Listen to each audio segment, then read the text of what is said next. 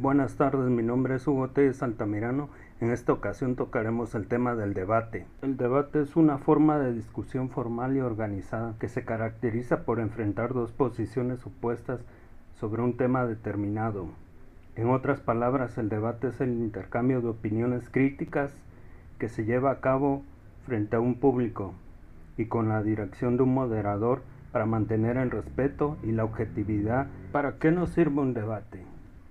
Un debate nos sirve para conocer y defender las opiniones acerca de un tema específico, para facilitar la toma de decisiones de algún tema, para sustentar y dar elementos de juicio, para ejercitar la expresión oral, la capacidad de escuchar y la participación activa. ¿Cómo se organiza un debate? Se elige un tema de interés y se suscribe controversia. Se conforman grupos que defienden cada punto de vista, se escoge un moderador que coordine las preguntas de la palabra. Se presentan las conclusiones o puntos de vista de cada grupo. Se asigna los temas a cada participante de la mesa del debate. Estos pueden ser expertos o estudiantes que hayan preparado un trabajo. Recomendaciones para participar en un debate. Oír atentamente al interlocutor para responder en forma adecuada y no repetir las ideas.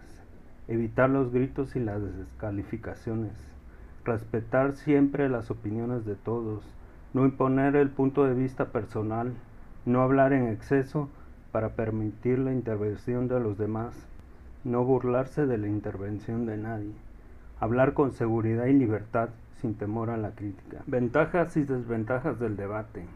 Ventajas. Se encuentran posibles soluciones a lo que se haya estado debatiendo.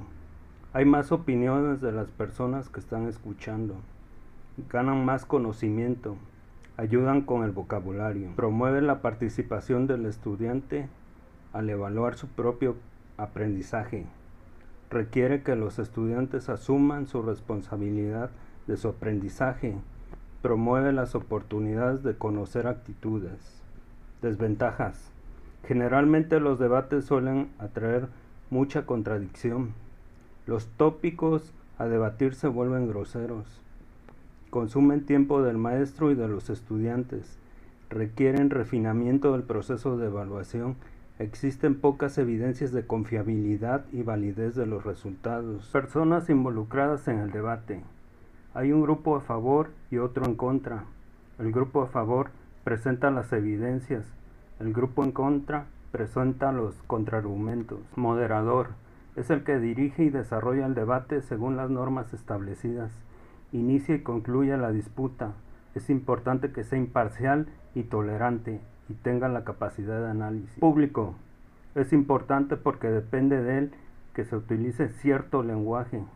Sus reacciones indican los argumentos que fueron impactantes. La estructura del debate está sujeta a las reglas previamente determinadas por los participantes y el moderador. Sin embargo, de manera general, los debates constan de cuatro fases, la apertura, el cuerpo del debate, sesión de preguntas y respuestas y la conclusión. La apertura del debate está a cargo del moderador, quien introduce el tema haciendo especial énfasis en su interés y actualidad. Además presenta cada tanto de los participantes, así como las posturas. También explica la dinámica a seguir y recuerda a los participantes las reglas previamente establecidas. El cuerpo del debate está a cargo de los participantes y es la fase que se asigna a la discusión del tema. Es en esta etapa donde se exponen los argumentos y contraargumentos, así como toda la información adicional que ayuda a la discusión del tema. Buenas tardes, mi nombre es Hugo T. Altamirano. En esta ocasión tocaremos el tema del debate. El debate es una forma de discusión formal y organizada que se caracteriza por enfrentar dos posiciones opuestas sobre un tema determinado. En otras palabras, el debate es el intercambio de opiniones críticas que se lleva a cabo frente a un público y con la dirección de un moderador para mantener el respeto y la objetividad. ¿Para qué nos sirve un debate? Un debate nos sirve para conocer y defender las opiniones acerca de un tema específico, para facilitar la toma de decisiones de algún tema, para sustentar y dar elementos de juicio, para ejercitar la expresión oral, la capacidad de escuchar y la participación activa. ¿Cómo se organiza un debate? Se elige un tema de interés y se suscribe controversia. Se conforman grupos que defienden cada punto de vista. Se escoge un moderador que coordine las preguntas de la palabra. Se presentan las conclusiones o puntos de vista de cada grupo. Se asigna los temas a cada participante de la mesa del debate estos pueden ser expertos o estudiantes que hayan preparado un trabajo. Recomendaciones para participar en un debate. Oír atentamente al interlocutor para responder en forma adecuada y no repetir las ideas. Evitar los gritos y las descalificaciones. Respetar siempre las opiniones de todos. No imponer el punto de vista personal. No hablar en exceso para permitir la intervención de los demás no burlarse de la intervención de nadie, hablar con seguridad y libertad sin temor a la crítica. Ventajas y desventajas del debate. Ventajas. Se encuentran posibles soluciones a lo que se haya estado debatiendo. Hay más opiniones de las personas que están escuchando. Ganan más conocimiento. Ayudan con el vocabulario. Promueve la participación del estudiante al evaluar su propio aprendizaje requiere que los estudiantes asuman su responsabilidad de su aprendizaje, promueve las oportunidades de conocer actitudes. Desventajas. Generalmente los debates suelen atraer mucha contradicción. Los tópicos a debatir se vuelven groseros. Consumen tiempo del maestro y de los estudiantes. Requieren refinamiento del proceso de evaluación Existen pocas evidencias de confiabilidad y validez de los resultados. Personas involucradas en el debate. Hay un grupo a favor y otro en contra. El grupo a favor presenta las evidencias.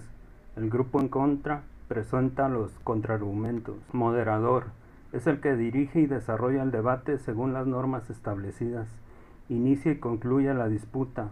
Es importante que sea imparcial y tolerante y tenga la capacidad de análisis. Público. Es importante porque depende de él que se utilice cierto lenguaje. Sus reacciones indican los argumentos que fueron impactantes. La estructura del debate está sujeta a las reglas previamente determinadas por los participantes y el moderador.